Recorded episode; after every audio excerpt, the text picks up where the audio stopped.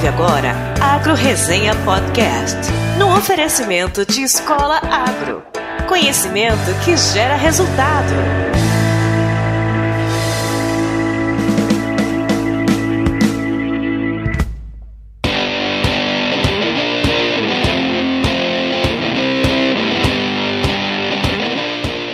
Olá pessoal, aqui quem fala é o Paulo Ozaki. Seja bem-vindo ou bem-vinda a mais um episódio do Agro Resenha. Como você sabe, a porteira desse podcast não tem tramela para quem busca se informar sobre assuntos ligados ao agronegócio.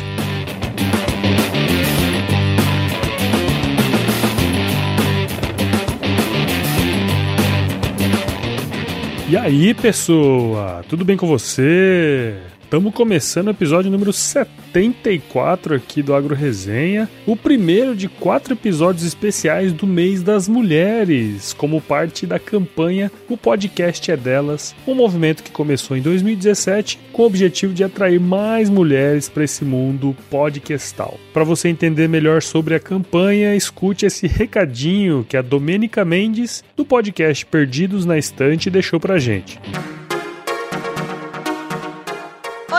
Eu sou Domenica Mendes, co-criadora do podcast Delas, e eu estou aqui para convidar a você a participar da terceira edição da campanha. A proposta é bem simples. Nesse mês de março, convide uma ou mais mulheres para participar do seu podcast. É um fato que na nossa mídia existem muito mais homens, então precisamos criar um ambiente em que nós, mulheres, nos sintamos mais confortáveis para participar. Aumentar a presença de mulheres nos podcasts é fundamental para que a mídia cresça e se torne mais plural e diversa e isso já está mudando. Em 2017, tivemos cerca de 50 a 60 participantes na campanha. No ano passado, esse número subiu para 250 podcasts participantes e diversos outros programas nasceram a partir disso.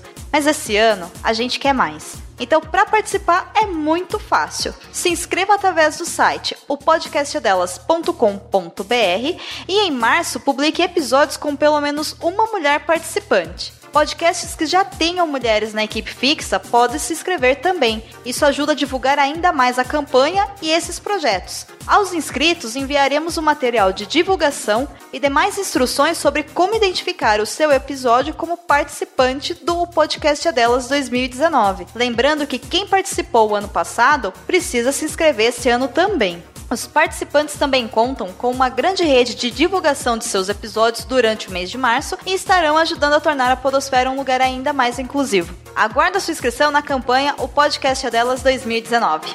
Tchau!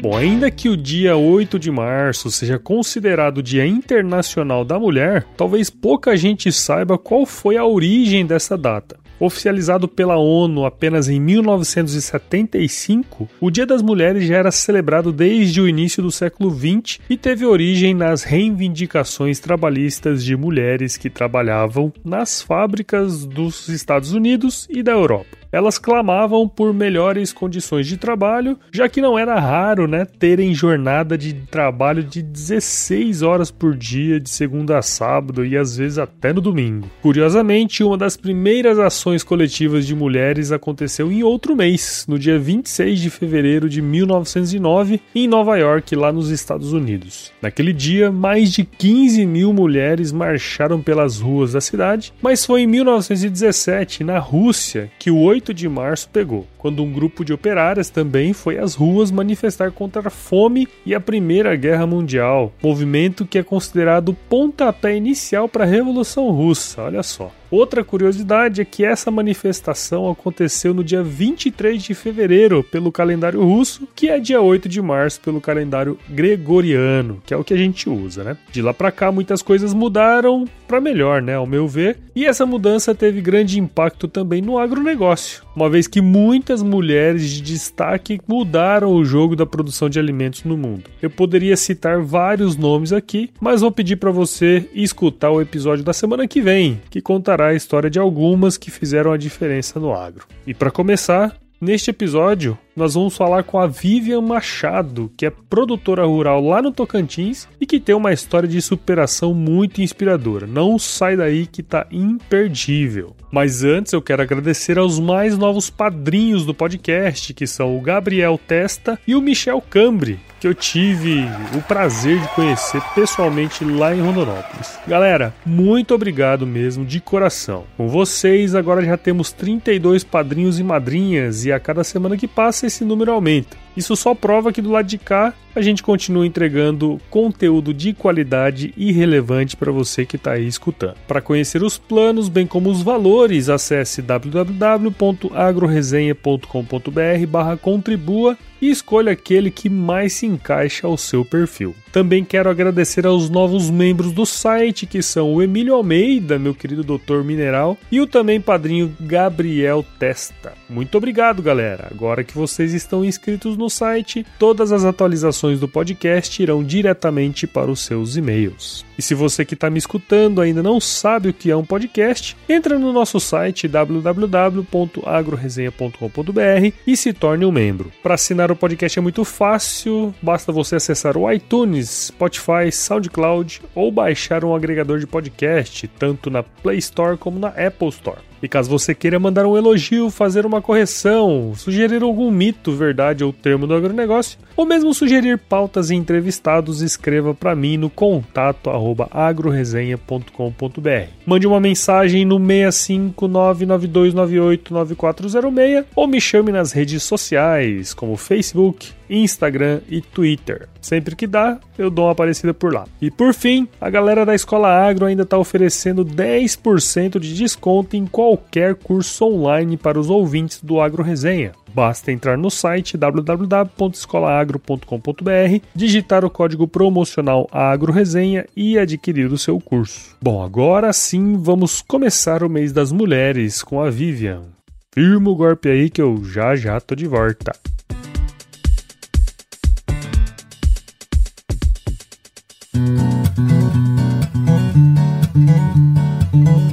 Bom, pessoal, nesse primeiro episódio do mês das mulheres aqui no Agro Resenha, eu tô de volta com a Vivian Machado, que é pecuarista no estado do Tocantins e fundadora do portal Glamour Rural, cujo link aí você pode acessar na descrição deste episódio. Falando da ideia de fazer o mês das mulheres aqui no podcast, a ouvinte assídua, Heloísa Zuconelli, logo de cara me fez diversas sugestões de nomes aí, e o da Vivian foi extremamente recomendado, e depois do contato feito, estamos aqui gravando este episódio. Muito obrigado pela força aí, Luísa. E sendo pecuarista, era de se imaginar que a Vivian fosse formada na área, mas para minha surpresa, ela é advogada. No entanto, aí tem um pezinho no agro porque sua atuação é voltada para a área ambiental e agrária. Vivian, muito obrigado por participar aqui com a gente e seja bem-vinda ao Agro Resenha Podcast. Fiquei muito feliz com seu convite.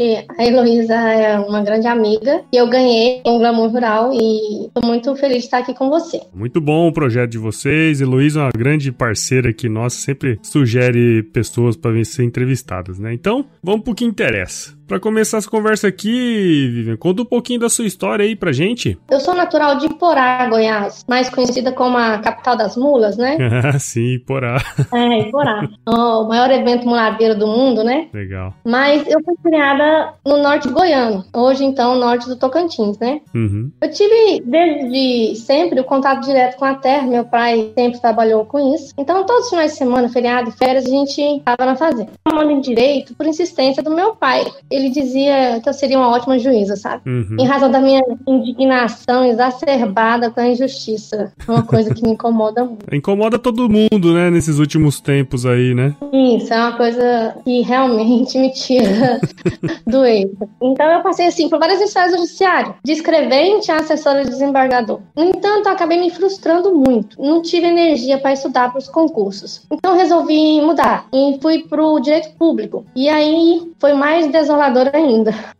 Quando eu estava no auge dessa crise interna de ideal e realidade, que não, não correspondia às minhas expectativas de fazer o melhor uhum. para a população, é uma coisa terrível que a gente encontra dentro. Meus pais faleceram. Nossa. E faleceram juntos. Então, Nossa. já viu. A depressão bateu a porta e eu, infelizmente, abri. Foi quando meu esposo, preocupado né, comigo, naquele estado que eu estava, me convenceu a ir morar na fazenda. Uhum. Isso foi em 2009. 2011. E, graças a Deus, a roça me resgatou realmente. Uhum. Eu me redescobri. Descobri, acho que a minha verdadeira vocação, né? Que é realmente o agronegócio. Eu É. amo o agronegócio. Ele me realiza pessoal e profissionalmente. Na verdade, essa pulada sua aí de advogada pra pecuarista, vamos dizer assim, se deu totalidade, né? Acho que isso aí é uma coisa até relativamente comum, né, no, no Brasil, enfim, no mundo inteiro, que força às vezes a gente mudar um pouquinho o nosso mindset, né, Vivi? Muitas pessoas passam por isso, só que não é uma coisa muito falada, né? Sim. Assim, na verdade, eu continuo exercendo a advocacia, né? Uhum. Tanto na área ambiental quanto agrária. E após essa minha sucessão forçada, eu entendi a importância do momento, né? Uhum. É muito radical. E comecei junto com meu esposo, que ele é engenheiro agrícola, né? Pra Uhum. minha sorte. A fazer uma assessoria, a fazer uma assessoria inventarial para os herdeiros, né? Que Uhum. estão passando por essa situação, que é muito complicada. Sim. Quando passa por uma sucessão forçada, você não tem nenhum dado da propriedade. Você não sabe quantas cabeças de gado, como estão as pastagens, estoque de remédio e sal, tem as questões documentais e ambientais, se estão em dia, se tem pendência. É um amontoado que você precisa para ontem. E tem que lidar com esse problema no auge da sua dor. É. Uma vez que é, você só tem dois meses após o falecimento para dar entrada no inventário sob pena de multa a Nossa. ser cobrada, multa de juros sobre o ITCMD, entendeu? Uhum. E ainda tem as divergências familiares, claro, elas sempre vão ocorrer. Os herdeiros sempre vão ter uma desavençazinha, um entendimento diferente, É. e tudo isso torna a situação muito crítica. Uhum. No- a sucessão hoje, ela é um assunto muito em voga, né? Você É. em todos os painéis, encontros que se vai, se fala muito em sucessão, mas eu confesso que já deu pra mim. Porque quando você vai num evento desse, eles ficam filosofando. Mas se fala apenas da sucessão em vida, sabe? Não Sim. se fala dessa sucessão drástica que acontece com a grande maioria. E dessa prática não se fala. Não se fala. As pe- muitos herdeiros não sabem nem o que que é um GTA Nossa. quando os pais falecem. Entendeu? Então, assim, você se encontra num, num mundo totalmente diverso. Não foi o meu caso, eu já compreendia. Meu pai sempre me colocou para fazer tudo na fazenda. Eu participava dessa vida diária, apesar de eu ter me afastado em razão do, do trabalho, fui pro direito e tudo, mas eu já eu tinha aquela convivência. Mas a grande maioria não tem essa convivência, Sim, né? é E mesmo que hoje é um incentivo dos pais. Os pais não querem muito que os filhos fiquem na propriedade. Fala, ah, meu filho, vai fazer medicina, vai fazer. É. Porque a atividade hoje não é rentável, como já foi um dia. Você comentou comigo que você produz animais da raça Wagyu, né? Conta pra gente aí como é que é o seu sistema de produção e o que que levou você a investir nesse tipo aí de criação. Em razão da sucessão, né? Vamos. Uhum. Porque, na verdade, é, eu vou explicar. Uma propriedade, ela tem tamanho X. Quando é partilhada entre os herdeiros, ela se divide em vários X. Isso. E isso é uma realidade que o Brasil está enfrentando hoje, né? É uma coisa até recente, porque assim, os grandes fazendeiros estão falecendo nessa década. Dessa Uhum. década para outra vai haver uma sucessão grande no meio rural. Certo. Então essa propriedade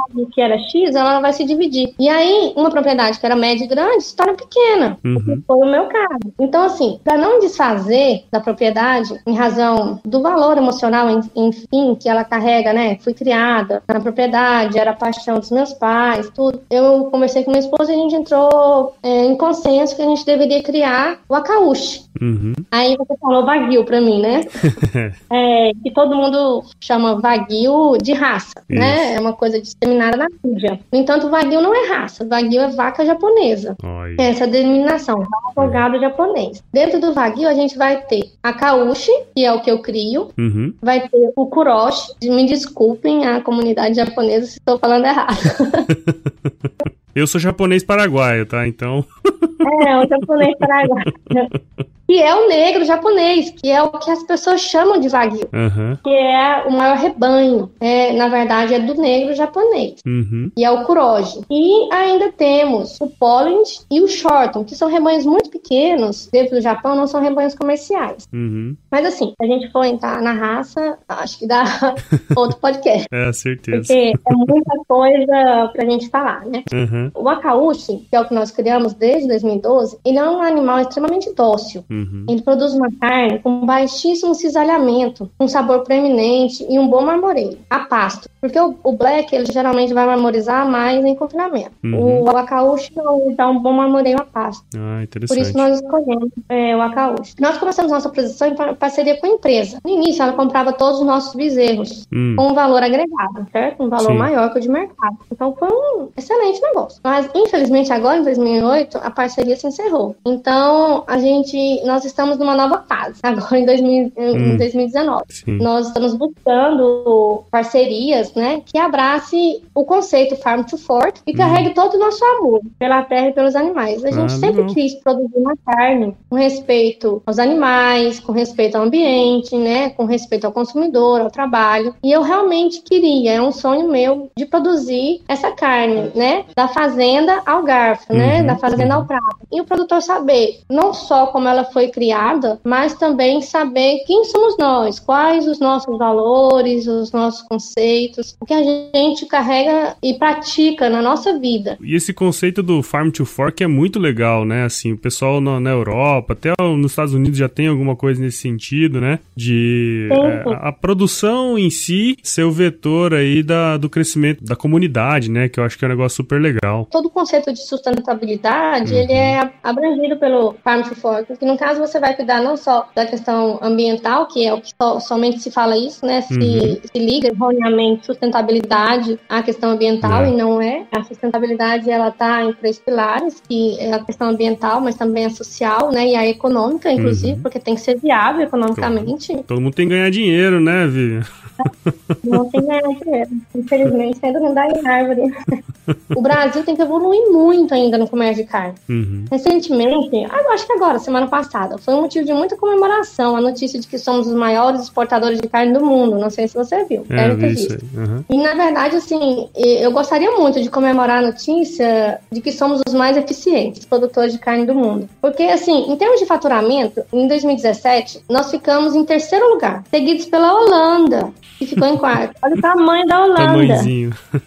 Então, em faturamento, né? é, nossos vizinhos, Uruguai, Argentina Paraguai, que estão nono, décimo, décimo terceiro lugar, são muito mais eficientes que nós. Nós estamos atrás dos Estados Unidos e Uhum. da Austrália, em termos de faturamento. Mas somos os que mais exportam. Então, assim, somos os maiores produtores e exportadores. Eu acho que a gente tem que mudar. Eu acho que a gente tem que pensar muito em agregar valor à nossa carne, entendeu? Uhum. E tornar o nosso país mais eficiente. Sim, O concordo. pecuarista brasileiro, a gente tem muito que evoluir. Precisamos praticar a pecuária cooperativa e de precisão. Eu acho que a gente tem que buscar, assim, imediatamente a normatização e a uni- uniformização das práticas, sabe? De limpeza de carcaça e remuneração dos frigoríficos. Uhum. É, o Brasil tem, vamos dizer, é o melhor país do mundo em termos de riquezas, né? É o que dizem, né? mas a gente depende muito de, de políticas né, e de normativas que realmente é, destravam o setor. E isso precisa ser discutido imediatamente, isso precisa ser conversado. Os frigoríficos dizem que nos pagam pelo couro, Uhum. pelas vísceras, por tudo, que está embutido no valor da arroba. Mas será que realmente está? Eu, sinceramente, eu não me sinto remunerada pelo couro do meu animal, nem pelo rabo, porque eles tiram o rabo, tiram a thumb, tiram o couro, as vísceras do boi nada se perde. Diz que no- na linguagem popular aí diz que do boi aproveita até o berro, né? Né? E é uma verdade, né? É uma verdade. É. E a gente não recebe por isso. Nós recebemos 52% do rendimento de carcaça. Vamos padronizar, né? 52%, mas isso gira menos ou mais um pouco, mas geralmente isso. E essa é uma grande briga, né? Assim, tem muito produtor aí que fala, por exemplo, que é, recebe 52, mas que na verdade seria muito mais, né? Então tem aquela briga do pecuarista com, com a indústria que os caras roubam na faca, né? Porque eu acho que nós, nós precisamos urgente de uma normativa federal, de uma, sabe, de sentar realmente na mesa, discutir o assunto, porque o pecuarista brasileiro está enforcado. Tá mesmo. A lucratividade hoje ela é muito pequena, muito Sim. pequena. Então, pequenos produtores, como eu, que são a grande maioria, eles estão saindo, estão saindo da atividade. Não É estão verdade. conseguindo permanecer. É, eu fico falando, né, os cases de sucesso de, de PowerPoint. Porque, assim, você vai em todas as reuniões tem vários cases de sucesso. Tem. E eu fico olhando e fico, falo, gente, mas não tem lógica.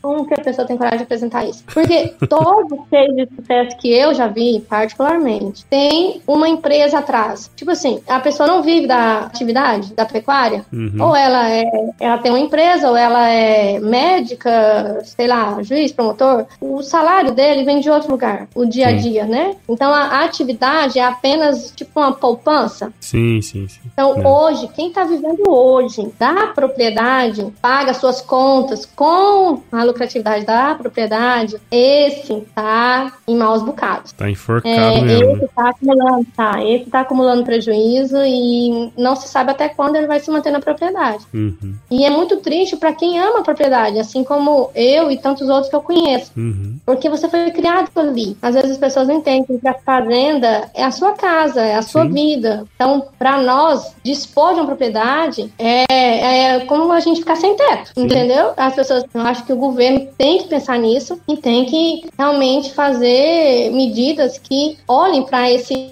pequeno e também para esse médio produtor. Porque existem políticas públicas para o pequeno, várias políticas para o pequeno. E para os grandes. Os médios temos que pagar os juros dos grandes E a gente não consegue.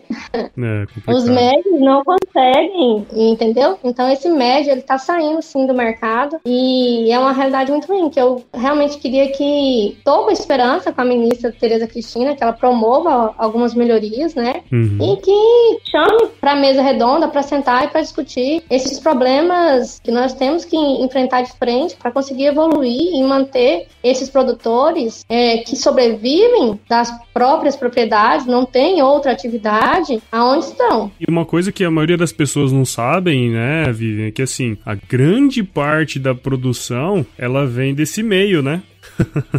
É, isso é uma coisa uhum. que o pessoal não acaba não, não sabendo, assim. Os pequenos, é, eles produzem tal, mas não é num volume muito grande. E os grandes, eles são muito pequenos, apesar de produzir um volume grande. Mas o, a massa mesmo, grande parcela da produção, ele vem desse meião aí que normalmente tá mais espremido, né? Nos últimos anos é que a gente percebe. São os que estão mais espremidos em termos de rentabilidade, né? É muito ruim isso, porque você vê a tristeza desse pecuarista. É. Eu, na, na vida diária, diária com eles, no convívio diário com eles aqui, é, é, muito triste você olhar no olho de um produtor, como aconteceu agora há duas semanas, pessoas que exercem um trabalho excepcional na fazenda. A fazenda, tipo assim, gestão top, uhum. com tudo organizado, documentado, tudo anotado, né? Uma coisa tecnologicamente perfeita. Uhum. É, virar para você e falar assim, que não sabe se vai conseguir continuar porque teve um prejuízo de 400 mil reais. Nossa, é complicado. Então, assim, e a pessoa com lágrima no olho. E eu acho assim que se não acordarem para esse médio produtor,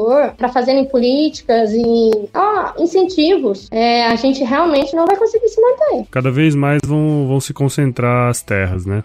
Cada vez mais vão se concentrar em grandes grupos, você vê hoje. Uhum. Fazenda de acima de 10 mil hectares, entendeu? São Sim. fazendas gigantescas, muito maiores que isso, mas são, estão comprando essas fazendas, grupos, empresas, né, que não uhum. vivem da, do negócio. E aí vai, vão se aí começa aquela história do latifúndio, né? Eu não sou contra os grandes jamais. Na verdade, eu não sou contra ninguém, né?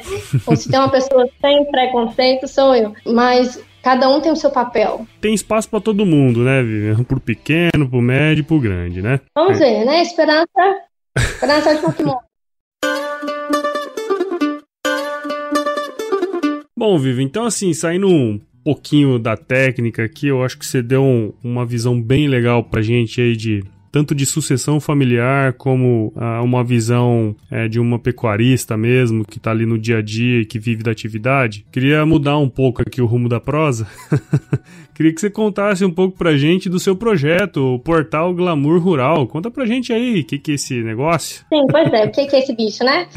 É, eu criei esse bichinho, pois assim, eu estava indo pra fazenda e eu vi no rádio uma, uma notícia, né? Replicando aquelas inverdades ambientais, né? Denegrindo a imagem nossa do uhum. produtor rural. Nossa, eu fiquei extremamente irritada, como sempre, né? Eu odeio injustiça. E eu falei, nossa, como isso pode acontecer? E aí meu esposo, é, na sua peculiaridade, ele é muito calmo, me disse tranquilamente: assim, é, e o que você vai fazer para mudar isso? Aí eu falei: como assim? Ele falou assim: reclamar? Mudar alguma coisa? Aí assim, assim, como por instinto, eu disse: ah, vou criar o Glamour. Eu falei assim: é, vou criar o canal da família rural, onde a gente vai mostrar nossa realidade, vamos falar sobre todos os assuntos que não são caros e também outros que não são, porque a gente também tem que ter um pouquinho de diversão, não é? Lógico. Aí eu falei pra ele que ele falou: ah, ótimo, então cria, vamos ver. E aí, imediatamente fui e criei, né? Entrei no Instagram, YouTube, Face, Uhum. site e fiz tudo. No entanto, né, como sempre, a questão financeira tem sido um muro. Entendo o seu posicionamento, viu? Ah, eu acho que você entende bem tá nessa mesma jornada, né?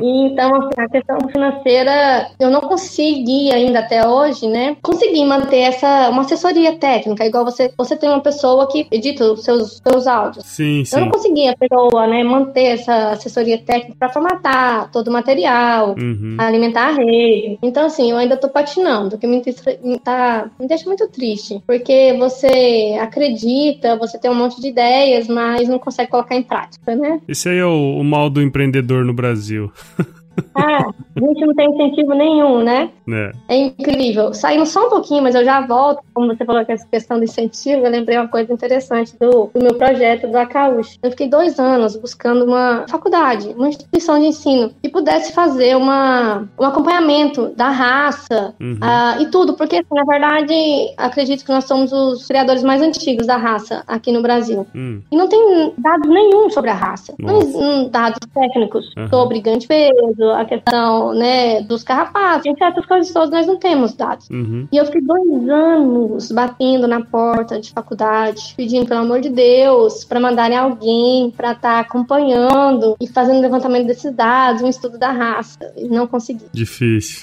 Difícil. E assim, agora voltando pro glamour. Eu gostei muito desse seu apadrinhamento aí. Eu achei muito interessante.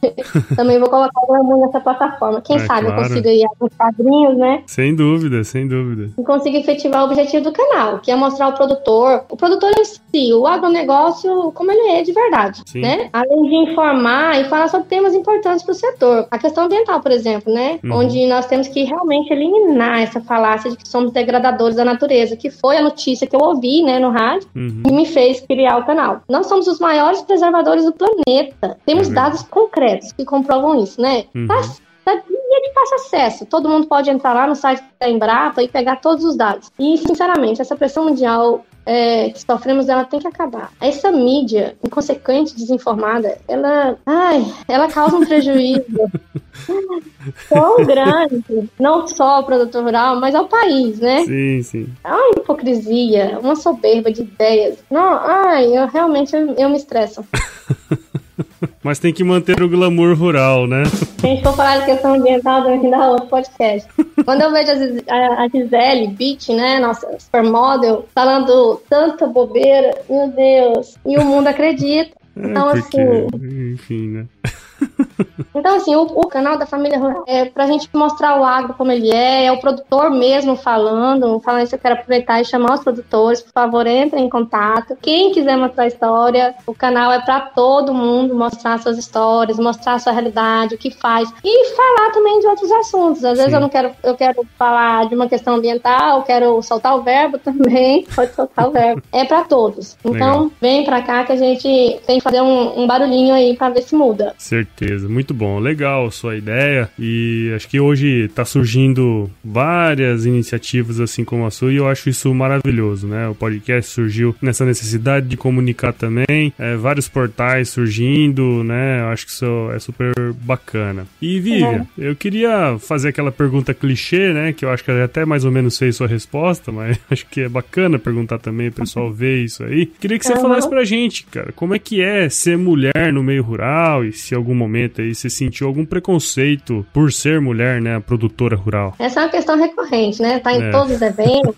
o tal empoderamento feminino tá, em foco, é a mídia. É. Eu percebi que esse assunto ele ganhou os holofotes quando a Teca assumiu a diretoria executiva da SRB. Uhum. Assim, como ela foi a primeira mulher em 98 anos a assumir o cargo, eu acho que isso foi muito bom pra mulherada, né? Uhum. Teca, um abraço de macaco pra você. Hoje é uma grande amiga minha. É, ela passou a viajar o Brasil todo, né? Nesse Uhum. encontro de mulheres ligadas. E eu acho que isso deu muita força no movimento. E tem gerado bons frutos. Hoje existem vários grupos organizados de mulheres pelo pelo Brasil. O agro é discutido com muita propriedade nesses grupos. Uhum. Eu faço parte de alguns deles e realmente tem sido muito produtivo. Legal. Junto com a Heloísa, a gente criou um grupo por pedido. A gente estava no Congresso das Mulheres do Agronegócio, é, tem um congresso anual, né, que acontece em São Paulo, a gente participa. Várias mulheres pediram pra gente, né, que a gente criasse um grupo no Telegram para reunir todos esses grupos do Brasil, Uhum. nem um único grupo, já que o WhatsApp tem limite, né, Sim. de, de participantes, o Telegram não, tem até um limite, mas é bem alto. Então, assim, pra gente reunir. A gente criou recentemente, estamos juntando ainda esses grupos, esperamos, nesse ano de 2019, conseguir reunir o maior número de grupos possível nesse Uhum. nosso do, do Telegram, que chama Mulheres Agro Brasil. Legal. Né? Então, mulherada, por favor, vamos entrar no Mulheres Agro Brasil para fazer a diferença. É isso aí. Sobre o preconceito em si, eu, na verdade, em casa, eu nunca senti. Uhum. Porque, assim, meu pai, ele me colocava pra fazer todas as tarefas, as tais tarefas masculinas. Uhum. Então, a gente, eu sempre fui pro curral, ajudei a vacinar gado, campear, fazer tudo. Jogar semente em pasto, porque naquela época a gente sementeava os pastos é, à mão, né? Uhum. E, Que trabalho que era, hein? é, então, assim, é, eu passava, a gente passava o dia todo, né? Se você ver as fotos, você rola de rir, como é que a gente ficava. Então, assim, que é uma das coisas que, às vezes, muitas pessoas não entendem o porquê do apego desses médios produtores que vivem das suas propriedades à propriedade. Igual, assim, eu Uhum. olho a fazenda, hoje, né, que eu fiquei parte dela, e eu olho pros pastos e eu sementeei aquele pasto, tá entendendo? Uhum. Eu joguei com a mão, Sim. a gente passava o dia todo jogando semente, a mamãe fazia comida cedinho, a gente comia lá mesmo no pasto, debaixo da árvore, na marmita e tudo. Então, assim, são coisas que pra nós são muito caras, são muito Sim. importantes. E a grande maioria não entende. então, verdade. assim, papai nunca fez essa diferença. Eu tive que aprender a andar de trator, a fazer tudo. Me- Só que mamãe não, mamãe não alisava, não. Eu tinha que aprender todas as tarefas domésticas também, sabe? Então, assim, sempre foi uma jornada dupla pra mim. Eu sou uma excelente cozinheira, excelente dona de casa. Gosta de piqui também, não? Goiana gosta de piqui. Goiano tem que gostar de piqui, né? Não tem jeito. Nossa, cozinhar com de além é bom demais.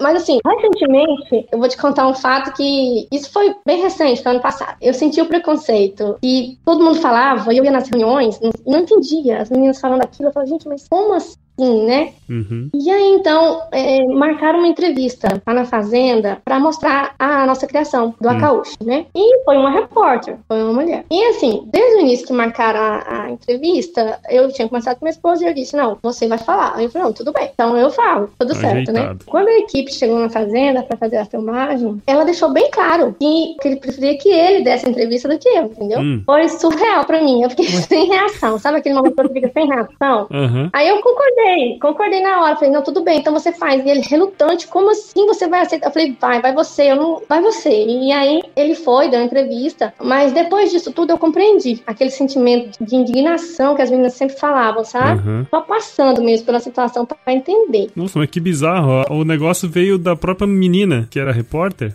Isso, Nossa, que. É, da própria mulher, né? Coisa. E é uma coisa que eu sempre falo nesses encontros, eu falo, olha, gente, é, a Teca também concorda comigo, é que o preconceito, muitas vezes, vem das mulheres e não É. dos homens. É, das mulheres. Ela olhou pra mim, por eu ser mulher, ela, ela pensou que eu não saberia falar sobre gado, Uhum. nem sobre a nossa forma de criação do gado. Eu fiquei assim, nossa, indignada. Que bizarro. Acontece. Caralho. Hoje a gente tem muitas veterinárias, zootecnistas, agrônomos, enfim, que atuam nas propriedades como técnicas. Sim. Já mudando aqui, quero te falar um pouquinho dessa minha outra visão. É, nós não temos muitas mulheres, acho que nós temos pouquíssimas, salvo a exceção do Sul, né, que culturalmente é, é outro patamar. Uhum. É, mulheres trabalhando na execução mesmo dos trabalhos na propriedade, tá entendendo? Uhum. Mulher tirando leite. Lá no É. sul, sim, as mulheres Isso é tiram normal, leite. né? Né? Cuida dos porcos, colhem, né? Só Uhum. vive montada nos tratores, faz tudo, né? Sim. Aqui, pra, isso é uma realidade lá, né? No É. restante do país, salvo, assim, em lugares muito específicos, que já tem produtores que vieram de lá, né? Uhum. que cons- adquiriram propriedade aqui, tem essa realidade. Então, assim, eu acho que esses encontros e esse merchan atual que existe, ele fala muito dessa mulher gestora, proprietária, entendeu? Uhum. E é um, vamos dizer, é um outro nível, né? Você Sim. é proprietária, da propriedade. Então, assim, eu questiono muito esses encontros em, relação a isso. E se fala somente dessa mulher, Uhum. né? E, se fala um pouco dessa, dos técnicos, né? Veterinários, tecnistas e agrônomos, desse preconceito de trabalhar. Mas eu até compreendo essa cultura nossa de não ter as mulheres trabalhando no campo, porque realmente a força física nossa é, um, é menor que a do uhum, homem, né? Então, assim, é até normal. Mas eu acho que a gente tem que mudar um pouco a visão, a gente, eu acho que a gente tem que abrir a, um pouco as discussões, que eu percebo há muito uma exclusão, entendeu? Sim. Se exclui os homens para incluir mulheres. Eu, eu, não concordo muito com isso. É, o negócio tem que ser meio junto, né? Sim, é, né? sem homem e mulher não tem humanidade, né? É. Que eu saiba, não existe. não tem como. Não, é, não, não existe humanidade, tem os dois. Então eu acho assim que somos complemento, né? Uhum. Então, assim, as meninas que estão, né, como zootecnista, agrônoma, veterinária, mas assim, é mais uma parte técnica, não na lida diária, que eu acho que a lida diária do sul, que ela já é uma realidade, ela poderia sim se expandir para o resto do país, eu acho. E a gente devia passar um pouco para a parte prática, porque tem muitas mulheres que não, não são donas de propriedade. Sim. Não são gestores, tá entendendo? Que são mulheres, às vezes a mulher do seu vaqueiro, a mulher do gerente, alguém, e às vezes quer fazer alguma coisa dentro da propriedade, uhum. mas a gente, ela não tem nenhum curso técnico, né, para fazer aquilo e nem lhe é dada a oportunidade de fazer isso. Sim. Então eu acho assim que para haver uma, uma inclusão realmente da mulher no campo, eu acho que a gente deveria começar a tocar nesse assunto prático, Sim. né, da Sim. mulher no campo, fazendo como é lá no sul. Eu acho que a gente tem muitos exemplos de lá que podem ser trazidos e disseminados nesses outros eventos e encontros do país. Bom, Vivian, muito legal aí sua participação. Agradeço muito aqui você ter reservado um tempinho para falar aqui no Agro Resenha. Espero que a turma tenha entendido um pouquinho mais do seu sistema, sobre o gado gaúcho que você comentou, né? E, e, acho que a importância da sucessão familiar bem feita, né? Como você é, abordou bem aí, né? Essa questão. Essa sucessão forçada, ela tem que ser objeto de palestras e encontros, tão quanto a outra. Eu acho assim que essa sucessão em vida, ela é fundamental para que essa outra não exista, né? Uhum, para que você vá aos poucos eliminando a sucessão forçada. Então, claro. assim, ela realmente tem que ter essa disseminação e esses encontros, mas é, nós vivemos hoje uma sucessão forçada em sua grande maioria. Então, uhum. assim, ela também tem que ser falada e ela é muito pouco falada e as pessoas não entendem. Eu falo, um, chega um herdeiro, ele não sabe o que é um GTA, não sabe nem tirar a nota do gado, não sabe. Sim. Então, assim, é muito, é muito sério. Isso tem que ser, ser disseminado e ser propagado pelo, pelo país. Eu espero que, seja. Eu vou lutar para isso. E pra gente encerrar, é, Vivian, conta pra gente aí como que a galera aqui do Agro Resenha pode acompanhar o seu trabalho. Ah, pois é, eu quero convidar, assim, reforçar o convite para todos os produtores, né, entrarem em contato com o Glamour Rural, pra gente poder prosear um pouco, trocar ideias, informações, é, em prol do agronegócio, né? Uhum. Sigam a, a rede, né? Isso. E também sejam nosso padrinho. e sobre a criação específica do Acauche carne, sigam lá, a gente tem um Instagram específico, que é o Acauche Brasil Brasil, uhum. né? E lá você vai entender sobre a raça, você vai poder estar conversando. O meu esposo que, que gerencia o Instagram, então ele vai estar conversando, pode mandar qualquer pergunta para ele. Lá Legal. também tem o WhatsApp dele. Ele vai estar respondendo tudo. Eu fiquei um pouquinho fora assim do Ataushi, em razão do glamour rural, porque já Sim. duas coisas dá, né? Você é mãe, mas assim, para finalizar, eu queria chamar a atenção um pouquinho do pessoal da cidade, que o agronegócio, ele é matéria-prima, sabe? Uhum. Ele tá no dia a dia de todo mundo, em coisas que, as, que às vezes a pessoa não imagina. Do calçado que você calça, a roupa que você veste, a maquiagem que você passa, o shampoo que você lava o cabelo, tá em tudo. Então, assim, eu queria que as pessoas olhassem o agronegócio sem preconceitos, com mais respeito, entendeu? Sim. E que elas percebessem que o agronegócio afeta o dia a dia delas diretamente. Então, assim, muita gente fala, ah, não quero falar de. Isso é papo de fazendeiro. Ah, não vou ouvir isso, isso é conversa de fazendeiro, isso é. Ouça!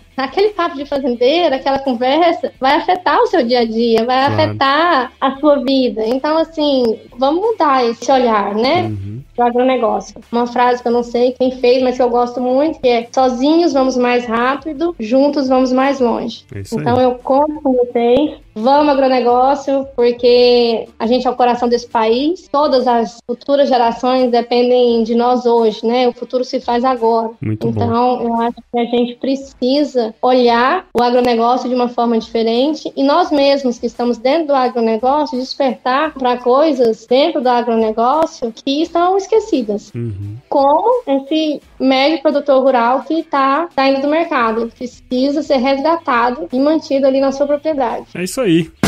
Quiz. Ô, Vivian, na verdade, assim, ó, antes da gente acabar mesmo de fato, tem aqui quatro perguntinhas, que é pai e ah. bola aqui, é um quizinho que eu tô fazendo aqui no Agro Resenha, que é o seguinte, queria que você falasse pra mim qual que é a sua música antiga favorita. Estrada da Minha Terra. De que me adianta viver na cidade se a felicidade não me acompanhar? Adeus, oh, aí bom, aí é bom. É. E qual que foi o lugar mais legal que você já visitou? Eu vou dizer dois lugares. É, eu amei a Colômbia. Uhum. A Colômbia foi uma grata surpresa para mim. Eu imaginava outra realidade, né? Uhum. Legal. Tem o Uruguai, que o Uruguai também eu me surpreendi. Uhum. E o sul do país, que no Brasil é o sul. Eu sou apaixonada, sou artista, mas sou apaixonada pela cultura, pela Legal. forma com que eles mantêm as suas tradições, a forma que eles, né, uhum. vivem e trabalham, assim, um exemplo. E na cozinha, qual que é a sua especialidade? Ai, nossa, aí são muitas, hein, ó, vou puxar. escolhe uma aí, escolhe uma aí, que a hora que eu for no Tocantins eu vou pedir. É, que o pessoal gosta muito, é o meu, eu falo meu arroz de suã. É. E de doce, eu faço pudim de queijo. Oh, Pudim de queijo é o que todos os amigos pedem que eu faça. Olha quem chegou. Olha lá. Então a última, a última então, pra gente deixar você cuidar da pequena. Se você se encontrasse hoje com seus 17 anos, qual seria o seu melhor conselho para você mesmo? é, não pule fases. Viva cada fase dentro, sabe, do seu melhor. Faça o seu melhor todos os dias. Todos os dias. Mas viva, viva cada fase. Não pule nenhuma fase. É, eu pulei fases. Eu me alfabetizei aos 3 anos de idade. Uhum. Eu cheguei aos meus 23 sendo a melhor aluna da sala, a melhor aluna do colégio. A vida toda estudando muito, sendo a uhum. melhor. E aos 23 eu passei, sabe? Uhum. Eu não conseguia mais pegar no livro. Então eu acho assim que eu pulei fases. Eu me alfabetizei muito cedo, é, eu entrei na faculdade muito cedo, é, eu comecei, tudo foi muito cedo. O amor foi demorado, mas eu era CDF, CDF não namora, né? Detalhe. Mas assim, é, eu acho que foi muito prejudicial para mim pular uhum. essas fases. Eu acho que criança tem que ser criança, adolescente tem que ser adolescente, adulto tem que ser adulto. Cada um na sua fase. Muito legal. Legal mesmo, Vivi. Muito obrigado. E agora sim, se chover, não precisa molhar a horta. Graças a Deus, que chova muito. Nesta madrugada estarei de partida pra terra querida que me viu nascer. Já ouço sonhando, o galo cantando, moiambo piando no escurecer. A lua prateada, clareando as estradas, a relva molhada desde o anoitecer. Eu preciso ir pra ver tudo ali. Foi lá que nasci, lá quero morrer. O primeiro de quatro episódios especiais aí dos meses do mês. Não, não é papai, não. Vamos terminar. Tá vendo? Toda, chega aqui toda maquiada, você tava com a minha maquiagem, né? Quem é? Deixa eu terminar a entrevista. Aí agora eu me fala com você. Quem é o Paulo. Paulo Ozaki. Ozaki? Ozaki. É Ozaki. Paulo Ozaki, do Agro Resenha. Pensa. Mais um produto com a edição do Senhor A.